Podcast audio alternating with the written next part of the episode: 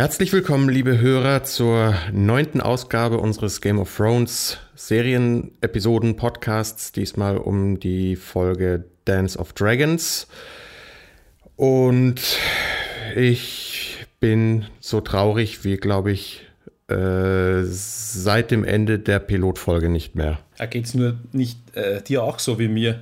Hat sich auch enttäuscht. Es ist mehr, mehr Trauer als Ent und Enttäuschung mischt sich sicher auch rein. Enttäuschung über die Autoren, nicht über, ja, nicht unbedingt das Inhaltliche, einfach nur, ich bin enttäuscht über die Autoren, ja. Da bin ich gespannt, ob wir da, was wir da auszusetzen haben. Ja, ich bin Jens Brausnitz, traurig in Warschau. Hier kommen auch die Reigns of Castamere, laufen tatsächlich live äh, an den Fensterscheiben runter. Wie sieht das Wetter bei dir aus in Wien, Harry? Uh, mir ist so heiß. Winter soll endlich mal daherkommen. Würde ich jetzt begrüßen. Klimatisch hat sich vor allem diese Woche Dorn verbessert, wie wir gehofft haben. Kaum, dass äh, Alexander Siddig mal den Mund länger aufmachen darf, kommt auch gleich eine gute Performance bei raus. Das stimmt. Und auch gut im Bild war. Weil bisher war er immer nur so irgendwie, er saß auf einem Balkon und hat irgendwie so verdeckt durch irgendwas anderes und so. Das, sie haben ihn noch nicht so richtig auspacken wollen, mhm. hatte ich das Gefühl. Und jetzt äh, haben sie ihn von der Leine gelassen. Und an den Kulissen war, glaube ich, auch kein bisschen CGI dran, ne? Das ist wohl alles original so in Spanien. Tadellos. Ja, womit wir im Prinzip die, die, den Dornstrang aufgelöst haben. Und leider entpuppen sich die Sand Snakes ja als komplett überflüssig. Also die, die waren ja nicht mehr als im Prinzip der Erfüllungsgehilfe, um Myrcella mehr oder weniger umzubringen oder zu beseitigen. Was ja wohl diese Illyria Sand äh, mit diesem Diebstahl dieses Anhängers, den sie Cersei geschickt hat, ja, damit ist eigentlich schon alles gesagt, was dort abgelaufen ist. Ne? Das ist dramaturgisch, plottechnisch alles gewesen, worum es dort ging. Und äh, das ist einfach ein bisschen wenig. Wobei es ist wahrscheinlich ganz gut, wenn wir jetzt einen äh, Dorn-Vertreter und Myrcella zurück nach King's Landing schicken, dass das auch äh, handlungsortmäßig sich wieder konzentriert. Also ich, ähm, dieser, wie heißt der, Tristan, Tristan, mhm. wie heißt der? Der, ich, wenn der in King's Landing eine äh, zumindest halbwegs akzeptable Rolle spielen kann, ich meine, ich erwarte nicht, dass der seinen äh, Onkel äh, annähernd ersetzen kann als Charakter und als auch nicht als äh, ja. Mitglied des, des Small Councils, aber zumindest, ja, es ist jemand dort, der Dorn repräsentiert und ich glaube, mehr wollen und brauchen wir auch gar nicht. Und Dorn kann man wieder zumachen und Alexander Siddig hatte halt zwei Folgen eine Beschäftigung. Der arme Mann muss sich eh mit lauter B-Filmen durchschlagen. Ich glaube, eine Szene steht noch aus für das Staffelfinale. Da darf er dann auch noch mal auftrumpfen. Aber das wird sich erst zeigen, ja. Ja, und diese Sand Snakes, völlig. Ich habe ein bisschen ähm, kurz das Gefühl gehabt, er will, sie, sie küsst seinen Ring. Sie, äh, will, sie, will er sie vergiften? Vielleicht ist sein Ring. Also, das hatte ich ja. kurz das Gefühl, aber dann habe ich mir gedacht, naja, er wird jetzt nicht, was ist sie, seine Schwester oder nur Schwäger? Schwägerin. Schwägerin. Ähm, was ich nicht ganz verstanden habe, was sie führt dann ein Gespräch noch am Schluss mit Jamie, wo sie quasi die positiven Seiten des Inzests debattieren oder die Geschichte des Inzests eigentlich. Ist sie die Schwester von Oberyn auch und oder das, das habe ich nicht ganz verstanden, weil sie gesagt hat, sie äh, es ist in, in Dorn alles egal und was sie getan hat ist egal und so, da habe ich da was missverstanden. Also Oberyn und und äh, Illyria waren keine Geschwister, nur die sexuelle Freizügigkeit in Dorn ist halt wesentlich gleichberechtigter. Also die machen dort quasi geschwisterliche Inzest ist bei den Targaryens halt äh, Standard, deswegen spricht sie das an, aber auch sonst wäre ähm, das Verhältnis zwischen Bruder und Schwester in Dorn viel entspannter gehandhabt worden als irgendwo sonst in Westeros, weil Dorn eben das fortschrittlichste Land in den sieben Königslanden ist und auch äh, wohl schon immer war. Und darauf äh, spricht sie an. Sie macht halt äh, eine ziemliche Kehrtwende, innerhalb dieser Episode in den drei Szenen, die sie hat. In der ersten ist sie immer noch so hasserfüllt und kippt den Toast auf König Tommen aus, ist immer noch hasserfüllt. Dann äh, ja, wird ihr der Tod zur Aussicht gestellt oder die Vergebung, wenn sie sich unterwirft, was sie dann tut. und kommt dann schon in der dritten und letzten Szene mit ihr zur Einsicht und äh, schließt quasi diplomatisch Frieden äh, mit Jamie und dem Haus Lannister. Und das ist, ähm, also wenn sie das, diesen Character Arc etwas gestreckt hätten über diese Staffel, wäre das, glaube ich, spannender gewesen als dumme Kinderklatschspielchen zwischen zwei Schwestern äh, in der Gefängniszelle. Mhm. Also, ach Menno, also da, war doch wirklich mehr drin. Wenn sie das, die, die Sand Snakes hätten sie komplett streichen können. Ähm, ich meine, hätte Illyria gewollt, hätte es gereicht, äh, Myrcella einfach zu vergiften, weil das den Dornischen ja im Blut liegt. Also, und man hätte mir jetzt Screentime gehabt, um das, um denen einfach bessere Szenen zu schreiben, weil es ja geht. Zeigen sie ja. Ja, und äh, die äh, Wandlung oder den, die Charakterentwicklung, die Illyria. Also, ja, ich, ich nenne sie im Oberina, wenn mir der Name gerade nicht einfällt. Ist schlüssig. Ja. Und Bronn darf ein, zwei Mal kurz andeuten, dass er eigentlich ein Publikumsliebling ist und lustig sein könnte, aber der ist, der ist auch ein bisschen kalt gestellt. Immerhin ist ihm ein. zu viel Blödsinn Zeit verschwendet wird. dass er so ein Serienliebling sowohl vom, beim Publikum als Darsteller auch ähm, bei den Showrunnern ist, sichert ihm das offensichtlich ein langes Überleben. Ist ja mal ganz erfreulich. Ja, wo er halt mit den Publikumslieblingen ja auch keine Garantie ist, weil ich meine, ich weiß nicht, Bron hat der im, im Buch äh, andere Sachen zu tun oder also ich meine, oder ist der auch am Ende angelangt in den Büchern und alles, was jetzt über ihn kommt, ist schon frei? Im, das ist schon längst alles frei. Im okay. Buch ist er eigentlich schon längst eben als zum Lord befördert und spielt längst keine Rolle mehr. Okay, dort. Ne, Tyrion mit seiner komischen Frau abgefunden genau. und seinem komischen Schloss.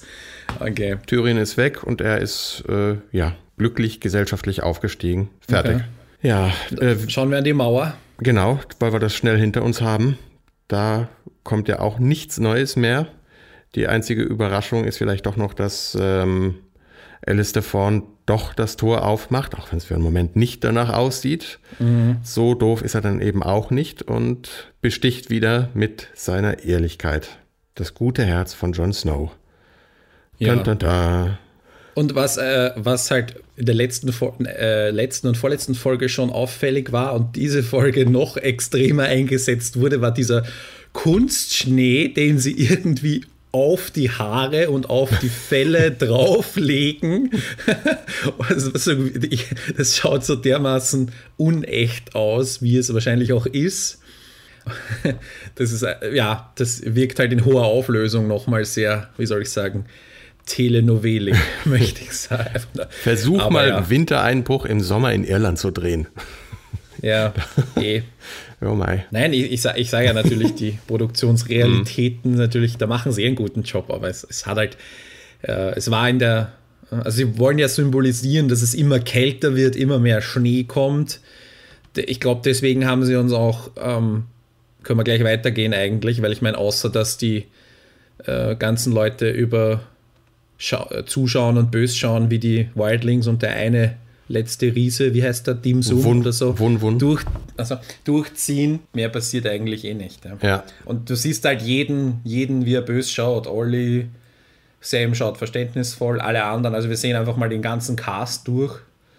Und du hast halt so die, es ist halt so ein dun, dun, dun, wer tut jetzt was ja. oder so, aber dann passiert einfach nichts, ja. Und Vielleicht nächste Folge. Ja, wenn vielleicht hätte Wun Wun ein Lied anstimmen sollen, so ähnlich wie Mace in Bravos. Ja. Das war, das war ein sehr, witz, sehr komischer Dialog äh, zwischen ihm und äh, Mark Gettis, dem Oberbanker von Bravos, von Bravos. Ja, ja, wieder ein, ein, also es ist die einzige wirklich schöne Auflockerung dieser Folge mal wieder gewesen. Mace Tyrell macht seine Sache als, als äh, glücklicher zufriedener Idiot. Wobei, wobei äh, ganz kurz, ich habe es nicht ganz verstanden, driftet das eventuell in den Antisemitismus ab, habe ich das Gefühl, wo er redet darüber, so wie, wie uncool es ist, Zinsen zu nehmen und dass Banker sein ein, ein ungutes Geschäft ist und wie kann man nur sowas tun und so. Also da hat mich die Sprache schon an gewisse Dinge erinnert und da war ich mir jetzt nicht sicher, ist das jetzt seine Meinung, aber dann sagt er irgendwas, dass es eigentlich eh okay ist, Zinsen zu verlangen und da haben sie ein bisschen, glaube ich, was andeuten wollen und sich an irgendwelchen historischen Sprachen orientiert, um zu zeigen, naja, oder dass es Leute gibt, die dieser Bank irgendwie komisch gegenüberstehen mhm. oder Banken an sich komisch gegenüberstehen, was natürlich auch wieder einen Realitätsbezug hat und so weiter. Also, wenn man halt viel Geschichte mhm. kennt, dann, dann kennt man die Sätze, ja, er darf singen, was mhm. er auch ganz gut macht und das war es auch schon wieder. Also es gibt keine Verhandlungen über, über die Börse oder über den Schuldenstand mhm. von den Lannisters und äh, Kings, also äh, King's Landing. Also ja. Und wir wissen ja auch, dass ähm, Stannis ja, oder beziehungsweise Davos die Bank ja eigentlich überzeugt hat mit dem Argument, eure beste Chance, euer Geld zurückzukriegen, ist Stannis. Ja. Ist hier auch ein bisschen fraglich. Die Bank will halt quasi neutral bleiben und ich meine, einen, einen hohen Abgesandten werden sie nicht, nicht empfangen, aber es ist natürlich fraglich, oder wir wissen oder wir ahnen, wie sinnlos seine Mission eventuell sein könnte. Ja, am Ende gewinnt immer die Bank. Genau. Und ja, Arüa muss sich halt entscheiden, wen sie platt macht. Also sie ent, weicht ja eh schon von ihrem eigentlichen Auftrag ab, egal wie hörbar und sichtbar er ihr hinterherruft, dass er gerne seine ähm, Austern hätte. Aber Arya hat ab dem Moment, dass sie Maren Trent gesehen hat, für niemand anderen mehr einen Blick übrig. Und als ob wir es nicht noch äh, gut in Erinnerung hätten, wie äh, garstig äh, Sir Marin zu Sansa war, wie ungut er überhaupt immer schon war, brauchen wir jetzt noch, äh, er muss seinen, seinen äh, Schutzbefohlenen quasi hinter seinem Rücken beleidigen und, und disrespektvoll behandeln. Er muss einfach ein Arschloch sein und on top obendrauf auch noch pädophil. Ja, und das ich glaube, ist das sowas, was du gemeint hast mit ja, genau das. Ja. Es ist halt okay. fürchterlich, weil ihnen schon wieder nichts anderes einfällt und dann walzen sie die Szene auch noch so massiv aus ne, weil er dreimal sagen muss, too old. Zweimal hätte bestimmt gereicht, einmal wahrscheinlich auch, um den Punkt zu machen. Damit hat halt Arya genau die Vorlage, also sie weiß, wo ist der wunde Punkt bei dem guten Mann, um ihn, um nah an ihn ranzukommen. Und wenn die jetzt in der finalen Folge einer beinahe Vergewaltigung von Arya auch noch oben draufsetzen, dann habe ich, also wann immer sie eine Motivation brauchen, greifen sie immer zu einer sexuell motivierten Gewalt. Und das ist so einfallslos, dass es wirklich nur noch mhm. langweilt. Wobei das einzig Positive oder das einzig Gute an ähm, ist, dass er sie ja, wir glauben ja zuerst, dass er sie eventuell erkennt. Ne? Ja. Also das ist das Einzige, wo das dann, äh, okay, okay, wir wissen, nein, er hat sie nicht erkannt, er hat sich nur nach dem nächsten jungen Ding umgeschaut, mhm. nachdem er wochenlang auf See war oder so. Also äh, ja, und Aria ist. Das macht dann schon ein bisschen Sinn, aber ich verstehe natürlich, es ist absolut nicht notwendig. Und ich meine, für Aria gibt es gibt's jetzt die Möglichkeit eines, wie, wie kann sie an ihn rankommen? Und das erste, was mir eingefallen ist, ist eine Szene, eine sehr gute Szene aus einem meiner Lieblingsfilme, ich habe mir dann gedacht, ja, nächste Folge oder diese Szene, Gastregie, Quentin Tarantino und das Ganze wird als japanisches Anime gemacht, so wie in Kill Bill. Also, das hat mich jetzt kurz daran erinnert. So, seine Schwäche, er mochte junge Frauen. Ja. ja. Gucken wir mal, wie sich das entwickelt. Auf jeden aber, aber ihre, ihre Liste ist eigentlich eh schon äh, ziemlich also abgearbeitet, ja. Ja, eh. Cersei gibt es noch. Mhm. Wer weiß wie lange. Ja, oder? Und womit wir von zu alt oder ob ähm, Arya sich nicht auch schon als zu alt für Sumerian entpuppt. Definitiv zu jung, um zu sterben, war Shireen. Ja. Was, äh, was, was mich, glaube ich, am kein, kein äh, Tod hat mich äh, bisher in der Serie so schockiert wie dieser. Obwohl er vorhersehbar war. Wir haben es befürchtet. Ne? Wir haben es jetzt wochenlang befürchtet. Und es wurde unsere Befürchtung bewahrheitet und es wurde nicht einfach nur, wir haben, also ich hatte irgendwie gehofft auf ein schnelles Kehle durchschlitzen im Schlaf oder so, aber. Nein, das, es war, wenn, war klar, dass es Feuer ist. Ich meine, die, die rote Priesterin Melisandre wird ja auch mit Verbrennung, Menschenverbrennungen eingeführt in der zweiten Staffel, wenn mhm. äh, wir zu Stannis kommen. Was aber auch Verwandte sind von ihm, ne? Ja. Also, wenn ich mich richtig erinnere. Ja, aber die Szene, die sie ein paar Folgen vorher hatten zwischen Stannis und Shireen, war, um die rote Linie zu ziehen, wo für ihn Schluss ist. Ähm, und so wie er Melisandre abgekanzelt hat, als die mit dem Vorschlag rauskommt, war auch nochmal unterstrichen, das ist meine rote Linie. Und jetzt gibt es keinerlei Argumentation seitens der Autoren, um diesen Wandel in Stannis in irgendeiner Form nachvollziehbar zu machen. Und das ist das, was mich aufregt und ankotzt daran. Dass ähm, aufgrund von religiösem Wahn auch Kinder verbrannt werden, geschenkt, nehme ich so hin, aber ich will es besser erklärt kriegen. Und nicht so, ja, einfach mal eben vorgesetzt zu kriegen, weil was Stannis macht, er schickt ähm, Davos weg, weil er weiß, dass, ähm, um, weil damit schützt er nicht äh, Shireen oder sich selber, sondern er schützt Davos.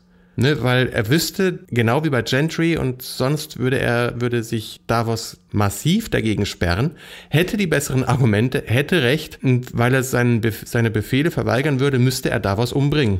Und davor bewahrt er Davos, indem er ihn wegschickt und Davos ahnt das und lässt Shireen genauso im Stich weiß es, unternimmt nichts wie seinerzeit bei Gentry und holt sie in der Nacht- und Nebelaktion aus dem Camp raus, genauso wie, wie sich äh, äh, Ramsey Bolton reingeschlichen hat, komplett unsichtbar.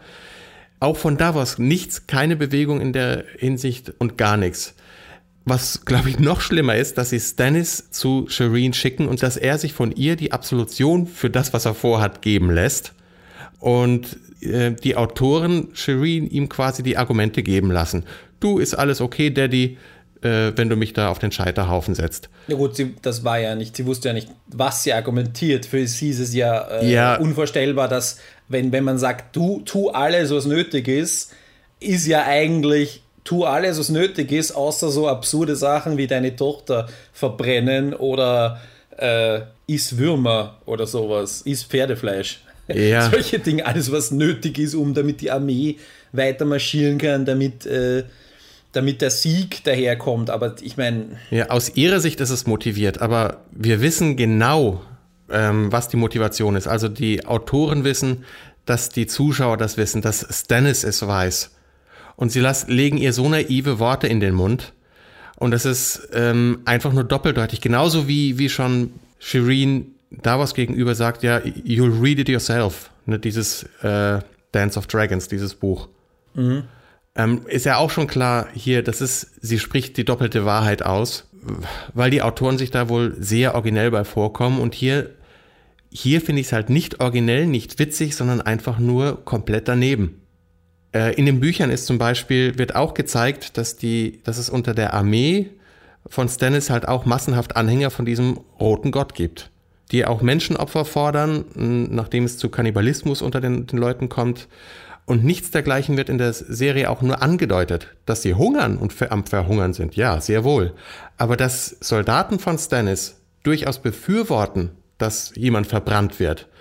Und dass die Angst haben, wenn sie sehen, dass Stannis seine eigene Tochter verbrennt. Ich meine, das, das sollte die Armee in irgendeiner Form zusammenschweißen, das könnte man in irgendeiner Form inszenieren aber dazu müsste es geschrieben stehen in irgendeiner Form im Buch ja. und das ist es nicht. Man sieht auch kein Zögern bei Stannis, kein Unterdrücken von der, also man hätte eine Träne in seinen Augen zeigen können oder irgendwas, dass er, dass er wegguckt. Man hätte damit in irgendeiner Form spielen können, aber auch da suchen sie den einfachsten Auf Ausweg, eben nicht Stannis mit seinen seine Gefühle zu zeigen, sondern nein, sie bringen eine quasi Last-Minute-Charakterentwicklung für die Mutter ein, die man schon längst abgeschrieben hat und von der man weiß, dass hier, dass sie das in der nächsten Folge schon wieder komplett vergessen haben will, weil, oh, hoho, keine Ahnung, äh, der Schneepflug äh, mit Relor am Steuer kommt aus dem Nichts und macht ihnen den Weg nach Winterfell frei. Und dann ist ja alles gerechtfertigt. Das ist ja, dann, schwach. Ja.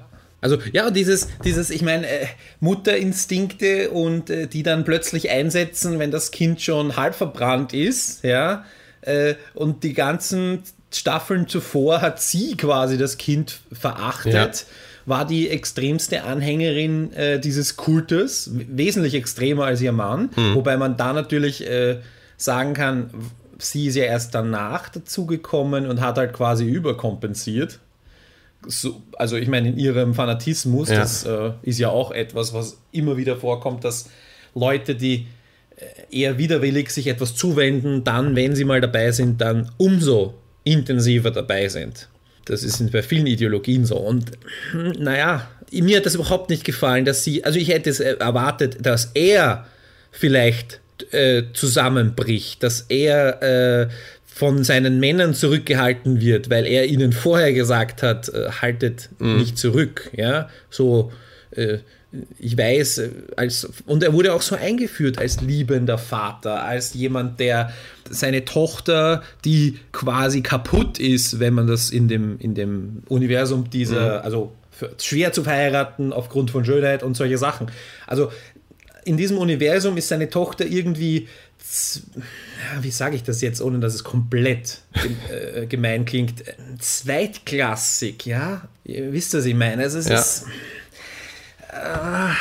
und, und, und trotzdem hat, ist er uns als liebender Vater präsentiert worden und jetzt ist er der, der, der hat sich das Herz herausgeschnitten, mhm.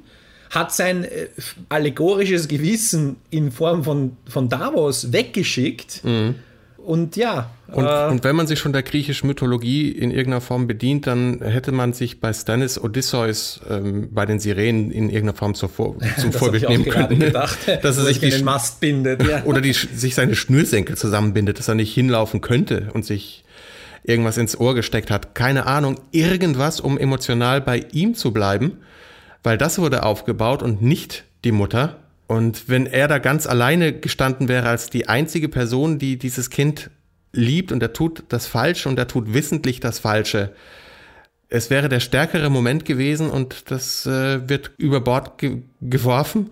Und die, die Schreie von Carrie Ingram, dieser großartigen kleinen Darstellerin, ich werde die mein Leben lang nicht los. So, also das, das ging mir zu sehr durch Mark und Bein. Hm. Ich, ich äh, ähm, uh. kann nicht sagen, dass es mich haha kalt gelassen hätte, mhm. aber ähm, ich habe es halt im Tageslicht gesehen und ich war halt irgendwie darauf vorbereitet und ja, sie haben uns jetzt, sie haben uns darauf vorbereitet. Das kann man ihnen nicht vorwerfen.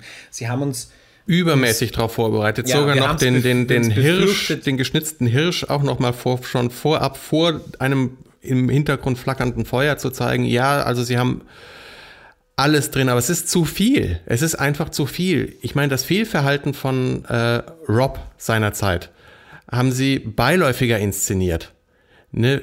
Ähm, das Versprechen von, was, was seine Mutter oder auch er, äh, Walter Fry, gegeben hat, eine von seinen Töchtern zu heiraten, haben wir gesehen, dass er das gebrochen hat in dem Moment, wo er sich verliebt hat und dann eben die andere zur Frau genommen hat. Seine Mutter hat ihn gewarnt, dass das so einfach nicht geht und die Warnungen waren alle da. Und das ist in dem Fall jetzt einfach nicht so eins zu eins vergleichbar, weil inzwischen fühlen sich die Autoren dabei so sicher, das gleiche Schema einfach nur weiter zu wiederholen und vergessen darüber die, die Motivation der Figuren ernst zu nehmen und stärker zu berücksichtigen. Ne? Weil, weil hier habe ich jetzt einfach den Eindruck, das ist für Stannis out of character. Das, was sie so. so, so naja, er ist schon, er ist ein Arschloch und ja. er tut alles um sein Recht und du bist ja auch derjenige, der der juristischen Meinung ist, es wäre sein Recht, wahrzunehmen. Mhm. Also man muss halt einfach sagen, es gibt diese eine große Motivation, die heißt, König aller Könige zu werden. Ich, ich glaube, das ist nicht mal die Königsnummer, sondern das, ähm, das Azor Ahai, hier dieser, äh, oder dieser quasi legendäre Krieger zu sein, der den Kampf gegen die Dunkelheit gewinnt, ne, mit dem Schwert Lightbringer. Also es geht gar nicht mal so sehr dabei um den äh, Königsthron, Anrecht darauf zu haben, das ist für ihn sowieso gesetzt, aber er glaubt ja, Melisandre, dass er derjenige ist, der das Verderben das vom, durch die White Walker droht abzuwenden. Von ganz Westeros. Also das ist, ist eine größere Nummer, aber die trotzdem nichts rechtfertigt. Ich will den, den Vater hier leiden sehen und nicht nur einfach mit versteinerter Miene und eingefallenen Wangen dort regungslos stehen sehen. Das ist mir zu wenig. Für das, was sie vorher so schön geleistet haben. Frage ist halt, was passiert. Ähm, ich meine, vielleicht äh, müssen wir kurz auf die äh, Stealth Operation von äh, Dings da, Ramsey eingehen auch. Im Finale ist ja schon die letzte Folge nächste Woche. Ja. Ähm, das heißt, Ramsey, das war ja auch äh, komplett sinnlos. Irgendwie diese, das ist eines dieser Momente, die mir extrem nicht gefallen haben, mhm. die, mich, die mich nicht nur irritiert, sondern auch eben verärgert haben. Dieses, der kommt mit 20 Mann. Äh, sie argumentieren irgendwie, ja, die Nordländer kennen sich besser aus mhm. und so weiter. Ja. ja. aber deswegen wissen sie genau, äh, ich meine, dort ist keine Vegetation, in der sie sich tarnen können mit ihren besonderen. Mhm äh, Tarnfarben, dort sind keine Ziegenpfade, wo sie den 300 in den Rücken fallen können, weil sie sich so gut auskennen oder was auch immer. Ja, also das ist einfach völlig absurd. Die campen auf einer freien Fläche am, am Hang eines Berges da kommen die dann und dann flackern 20, mehr als 20 Feuer auf gleichzeitig. Mhm. Ja? ja? also ob man das ohne irgendwie Fernkommunikation irgendwie organisieren könnte mhm. und gleichschalten könnte. Und sie, sie schaffen es, was 300 Pferde, was ein in der Armee-Taktik dort ein unfassbar hoher Preis ist, den sie denen da oder äh, ein Schaden ist, den sie zufügen. Und sie schaffen es, das sagen sie auch explizit, sämtliche Belagerungswaffen. Das heißt, die Chance, Winterfell einzunehmen, ist mhm. eigentlich weg. Und wir haben nicht einmal Ramsey irgendwas tun sehen. Wir haben äh, ihn nicht als genialen, ja, Vicky und die starken Männer mhm. oder irgendwie als genial äh, gesehen. Einfach gar nicht. Das ist einfach so, okay, Melisandre hat eine Ahnung, riecht das irgendwie und geht raus und alles geht in Flammen auf. Toll. Ja. Also so billig und so, so, und das war leider nicht das Einzige, weil das viel Schlimmere war ja dann in Marine, meiner Ansicht nach. Ja, wo, Moment, äh, bleiben wir noch kurz bei dem, zumindest Ausblick auf, auf das Finale, weil ich glaube, was sich natürlich anbietet, ist, da ähm, Ramsey ist natürlich in der nächsten Folge sofort wieder schon zurück in Winterfell und Sansa mhm. wird das mitkriegen, dass da diese quasi rettende Armee unterwegs ist und äh, wahrscheinlich wird sie Fion davon überzeugen, dass die beiden keine Ahnung, äh, ja, dann ist das Hintertürchen nach Winterfell aufmachen, weil die sich ja da, dort auskennen. Und womöglich wird es darauf hinauslaufen, dass das dann einfach das Hintertürchen ist. Aber es, es macht es halt so notwendig, dieses dumme Hintertürchen, weil es keine Belagerungsmaschinen und nichts dergleichen mehr gibt. Was einfach so mhm. mal eben in einem Nebensatz weggeschrieben worden ist. Ja. Das, und das Zweite, was auch noch kommt, ist, als sie diesen Test äh, mit Gendrys Blut und den Egeln gemacht haben, mhm. hat er drei explizit Namen genannt. Zwei von diesen Namen sind schon tot. Ja. Der dritte ist seit drei Staffeln nicht mehr vorgekommen mhm. und hatte überhaupt nur eine Mini-Rolle. Ich meine, was ist mit Balon Greyjoy? Kommt der noch vor? Weil ich meine, dieser Egel ist ein, ich weiß nicht, ein Blindgänger oder wirkt diese Magie nur bei zwei von drei? Oder und wenn ja, welche zwei von drei? Mhm. Die, also, äh, und ich meine, was hat er sich jetzt gewünscht? Ich meine, eigentlich könnte er sagen, äh, ich verbrenne jetzt meine Tochter mit, mit 10 Litern Blut in sich und so sitzt quasi jetzt sofort am ah, Thron. Genau, und genau. ist erledigt. Du, also du, eigentlich, du was, was, was, ist der, was ist der Preis? Genau. Wir, wir wissen nicht, was der Preis ist, weil ich meine, wenn der Preis ist, dass Sansa die Hintertür aufmacht, dann sage ich, gib bitte. Ja, aber, ja, wenn aber, der Preis ist, dass, mhm. dass Sansa Ramsey und Roose umbringt, dann ist es auch noch zu wenig. Wenn der Preis ist, dass, keine Ahnung. Genau, du, du bringst es auf den Punkt. Preis? Es wurde nicht benannt. Es, es wurde nicht benannt, warum ein Blutegel mit Shireens Blut oder sogar mit Stannis Blut nicht ausgereicht hätte, um einen, es nicht mal einen König platt zu machen, sondern nur einen minderen Lord oder Warden of the North. Ich meine, das ist ja wohl Pillepalle, also da müsste ja ein Tröpfchen Blut ausreichen. Und es wird überhaupt nicht klar gemacht, warum es Shireen sein muss, warum so eine Masse an Königsblut äh, notwendig ist für, für was eigentlich. Und das, ich meine, das ist der, der äh, ja, MacGuffin, der im Raum steht und nicht benannt wird. Der ist einfach weil leer. Puff. Weil ich meine, rein logisch nehme ich dann zehn Egel, ja, und benenne, mhm. benenne äh, jeden doppelt, nur um mich statistisch abzusichern. also ich meine, das wäre die logische A äh, Antwort darauf, weil ich meine, wer waren denn die drei benannten? Das waren äh, äh Joffrey war das, ja. der König. Und Rob. Und Balon. Und Rob, der zweite König. Also das waren mhm. jetzt keine, keine Bauern am Feld, ja, am Schachbrett, wenn man so will, sondern es waren tatsächlich die, die entscheidenden Figuren. Oder, naja, teilweise ja. entscheidende Figuren. Und ich meine, äh, wer, wer, ist denn im Norden? Wir wissen, dass, dass äh, Greyjoy noch große Teile des Nordens hält, wahrscheinlich mhm. immer noch, oder ich weiß es nicht da bin ich jetzt nicht so ganz auf der Höhe, wie die ja, das kommt wohl erst Ramsey da mit die bekämpft hat und so. Das, da gab es ja auch diese eine Szene in dieser dreckigen Burg und was weiß ich, aber im Norden sind jetzt die Boltons, die, das sind zwei. Danach gibt es niemanden. Ja. Alles, was zwischen Winterfell und King's Landing steht, sollte sich mit 20 Egeln erledigen lassen. Mhm. Also es ist einfach so sinnlos, wenn kein Preis gegenübersteht. Ja. Und vor allem der Preis müsste ja unfassbar hoch sein. Ja, und das bleiben sie uns schuldig. Und die, die Ironborn, die feiern wohl ihr Comeback in der nächsten Staffel und wahrscheinlich werden wir dann auch erfahren, was es ähm, mit Balon auf sich hat und dem dritten verbliebenen Egel. Und so oder so bleibt ja dahingestellt, ob es sich hier wirklich um das Wirken von Magie handelt oder ob nicht zufällig eben das politische Wirken von anderen, wie eben im Falle von ähm, Joffrey, von Olenna und Littlefinger, mehr dazu beigetragen haben als diese Blutnummer. Ne? Also bei Renley haben wir wirklich Magie am Werke gesehen, bei dem Schattenbaby. Aber beim Blut, da ist uns eine Beweisführung noch äh, schuldig geblieben. Naja. Das ist eher so eine, ein kausaler Zusammenhang. Du hast gesehen, sie kann Magie. Mhm. Also kann sie hier auch Magie. Also das ist eher so eine logische Schlussfolgerung. Denn wenn der eine Egel über die Hand von Bruce Bolton Rob umgebracht hat, warum sollte der nächste Egel dann Bruce Bolton umbringen? also das ist... ja, von einem Blut kommen wir zum anderen vergossenen Blut, zum verbliebenen in deinem großen Dasnax-Pit, worauf wir lange gewartet haben.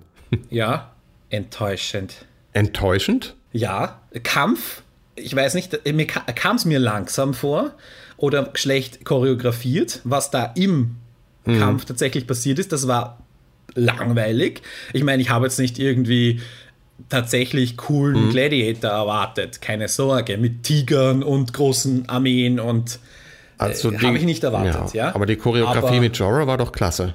Also so eine hätte ich mir für Barristan Selmy auch gewünscht. Weil dass er zehnmal getroffen wird, mm. eigentlich gar nicht mehr weiterkämpfen sollte, mm. dreimal in höchster Not noch durch Zufall gerettet wird, durch Drehbuch gerettet wird und dann immer mm. noch in der Lage ist, groß zu kämpfen und einen unmöglichen Wurf zustande bringt mit einem Speer. Mhm. Wobei der Wurf vielleicht nicht unmöglich ist, aber das zu sehen, was auf was er wirft, unmöglich ist. Und äh, also das hat mich dermaßen nicht nur einfach kalt gelassen, obwohl es mein, mhm. ein, einer meiner Lieblingscharakter quasi ist oder einer meiner Lieblingscharaktere, sondern es hat mich einfach, es hat mich wieder begeistert und ich, ich fürchte, wenn ich das auf, im IMAX auf der großen Leinwand gesehen hätte, hätte mich das genauso kalt gelassen, so wie das inszeniert war. Also ich fand das wirklich schlecht. Also, ich fand das wirklich mh. schlecht gemacht für Kampfszenen. Also ich fand die, die, die Astrein, dass im Nachhinein dann dieses, ähm, die Bedrohung durch diese Sons of a Harpy, die fand ich vielleicht nicht ganz so schick ähm, inszeniert, wobei die Bedrohung ist, ist, ist doch noch gut inszeniert. Ne? Also das Chaos ausbricht und die Verbliebenen sich quasi in den letzten Raum, der frei bleibt, eben in die Arena zurückziehen und dann selber dem Blutbad ausgeliefert sind, worüber sie einen Moment zuvor noch aus dieser Loge heraus philosophiert haben. Das ähm, war okay. Dann weiß ich nicht, ob wir hier nicht gleich schon wieder den nächsten Easter Egg-Moment ähm, oder Saat aussehen mitgekriegt haben, nämlich ist Grayscale ansteckend, beziehungsweise kann Meinst du, Danny wo er die Hand gibt, oder was? Ja, vor allem mehr das, das. Aber es ist doch die falsche Hand, oder? Es, beide Hände hat er, glaube ich, mal einmal gegeben. Ja, aber er hat sie nur am Arm. Also was weiß ich. Ja, das, also über das habe ich gar nicht mehr nachgedacht. Also ich habe kurz drüber nachgedacht und dann einfach gesagt, eigentlich ist es mir wurscht. Ja, es gibt diesen Toy Story 3 Moment, wenn sich Miss äh, Missandei und Danny die Hand halten, als kurz bevor sie fürchten, drauf, dabei drauf zu gehen. Und vielleicht ist es eben hier. Du meinst, es sind jetzt schon alle infiziert, oder was? Nee, nur, nur Missandei. Weil wahrscheinlich ist Danny nicht ansteckbar oder immun gegen diese Grayscale aus irgendeinem Grund, weil sie ja die, die Mutter der Drachen ist und auch sonst aber dass sie die Krankheit übertragen kann. Aber ich, ich weiß nicht, da, da, da lehne ich mich äh, in die Arena. Ähm, aber es wird mich jetzt halt nicht wundern, dass sowas, äh, dass das auch mal wieder eine Geste ist, die eigentlich für sich genommen schön ist, aber von den Autoren schon wieder doppelt äh, konnotiert ist, um äh, ja im Finale die Grayscale beim Missandei einzuführen. Keine Ahnung. Wird mich nerven und auch schon wieder ankotzen.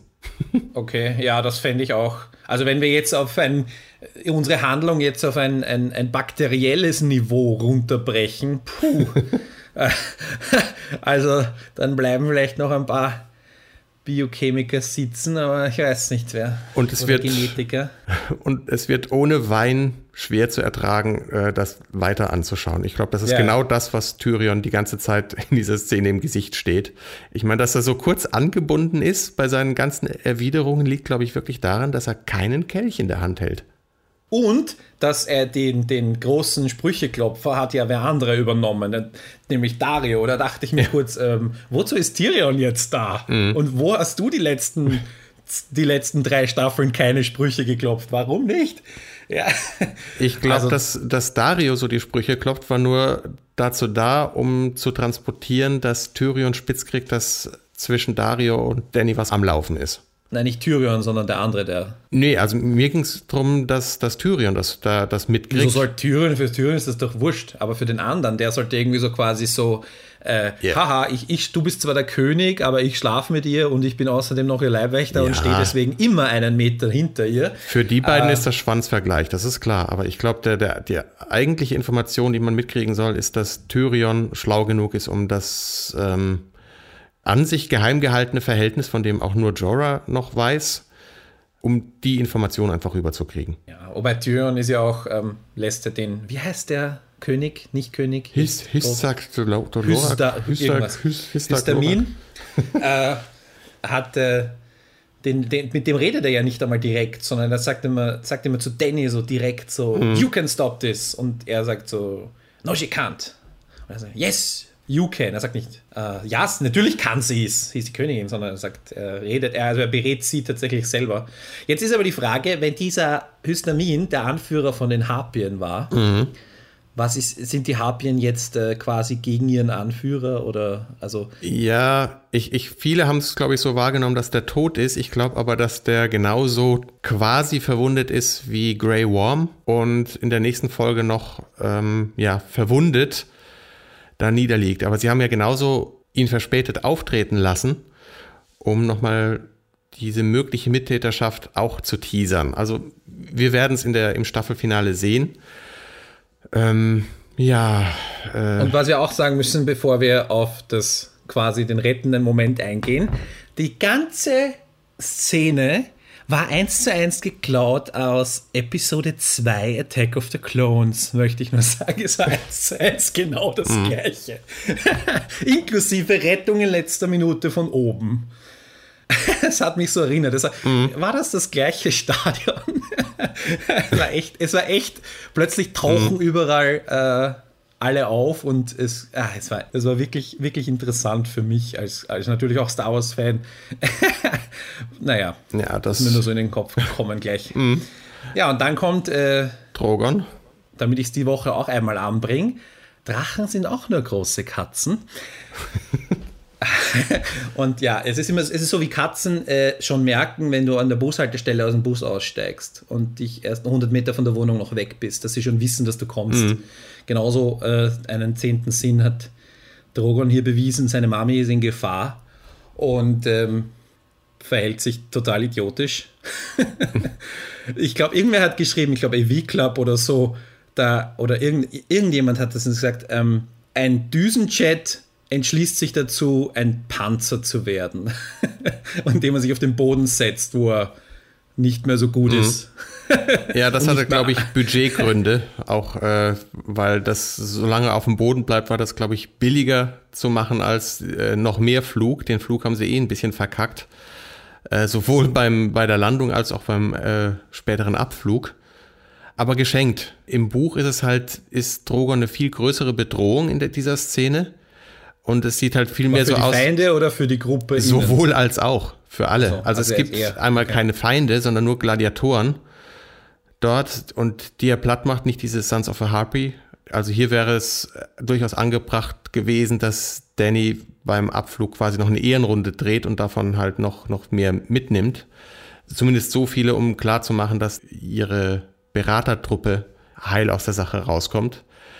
Ja, also ich meine, okay, das ist richtig. Sie hätte noch einmal aufräumen sollen in, dem, mhm. in der letzten Einstellung, wo sie auf ihm reitet. Okay, geschenkt. Äh, der Drache selber verhält sich komplett idiotisch.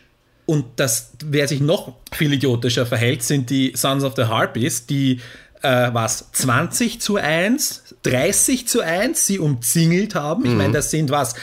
Äh, der verwundete Jorah, äh, dann Dario und weiß nicht was, fünf Ansalit mhm. oder so, ja, und was passiert so schön immer so, einer geht auf einen Ansalit los. Ja. What the fuck?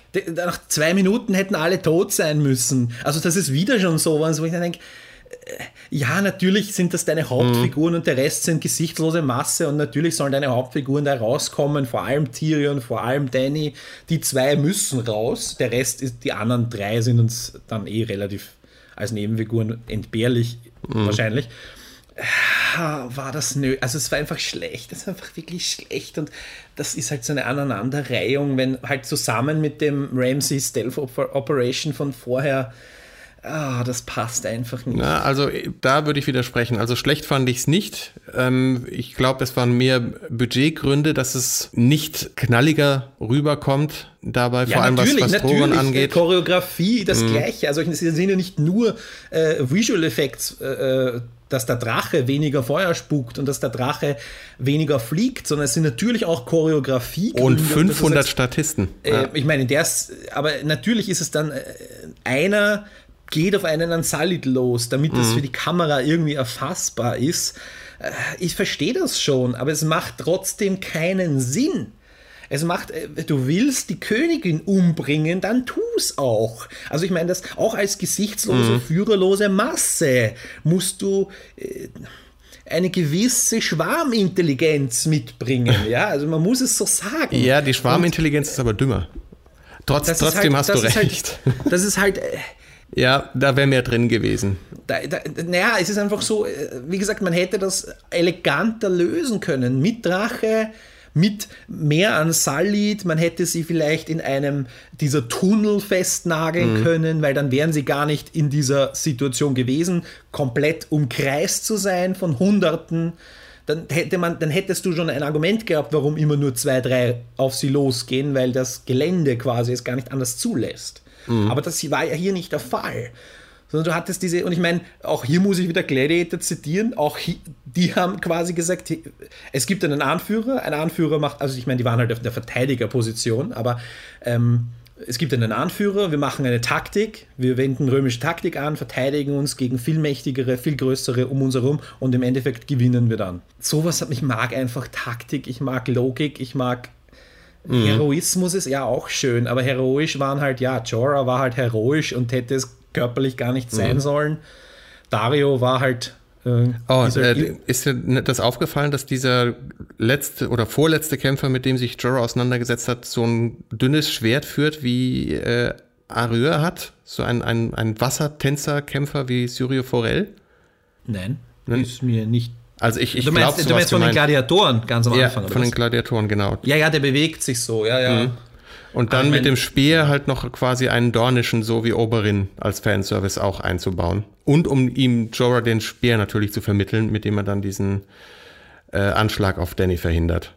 Ja, wobei hier ging es ja, glaube ich, ich war das Konzept dieses Kampfes war äh, Kämpfer aus allen Ecken, mhm. glaube ich. Also ich meine, ein Sie haben, haben sie auch angekündigt, wir haben es nicht so gehört, er hat nur einen angekündigt und dann uh, Westeros Night und dann war schon der große ja.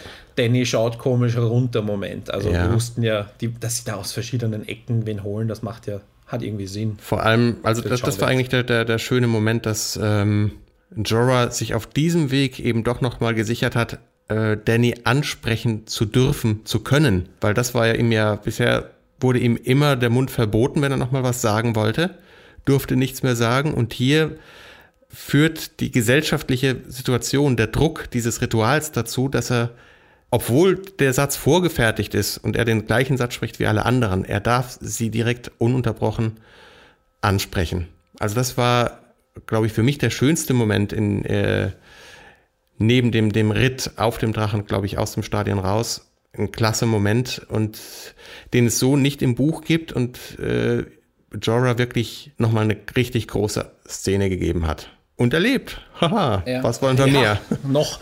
Ähm, aber zusammenfassend kann man nur sagen, jetzt nach neun Folgen, fünfte Staffel, bei mhm. ähm, wir haben eine, ein, zwei Sätze gehabt, äh, die uns gesagt haben, es geht vielleicht um was anderes als um den Thron. Aber äh, Danny weiß das ja nicht. Für Danny geht es ja immer noch um den Thron. Und dem ist sie keinen Zentimeter näher gekommen, die ganze Staffel. Also es ist ein bisschen. Äh, setz dich jetzt, wo du den Drachen reiten kannst.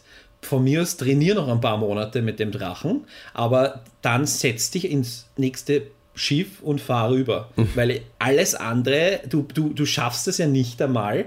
Pfeif, wenn dir der Thron wichtig ist, pfeif auf Marine, pfeif auf die Deppen, die sich dort die Schädel einschlagen wollen.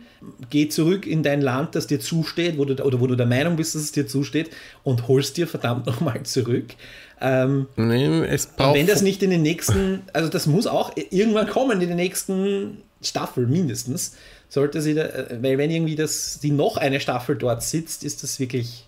Nee, aber eine halbe wird es wohl noch werden, glaube ich. Also es ist nur eine Vermutung, weil es das ähm, nicht gibt, aber sie muss eine Lösung für Marine finden, zusammen mit Tyrion oder äh, sonst wem, um. Ja, dann soll Tyrion als Statthalter dort bleiben oder was auch immer. Es ist ja völlig wurscht. Also. Nee, aber das ist, glaube ich, der Punkt. Es muss, wer bleibt da oder was für eine Regierungsform bleibt in Marine zurück, damit sich Danny und Tyrion und, und äh, ihr Heer nach Westeros aufmachen können. Also da muss eine Lösung her.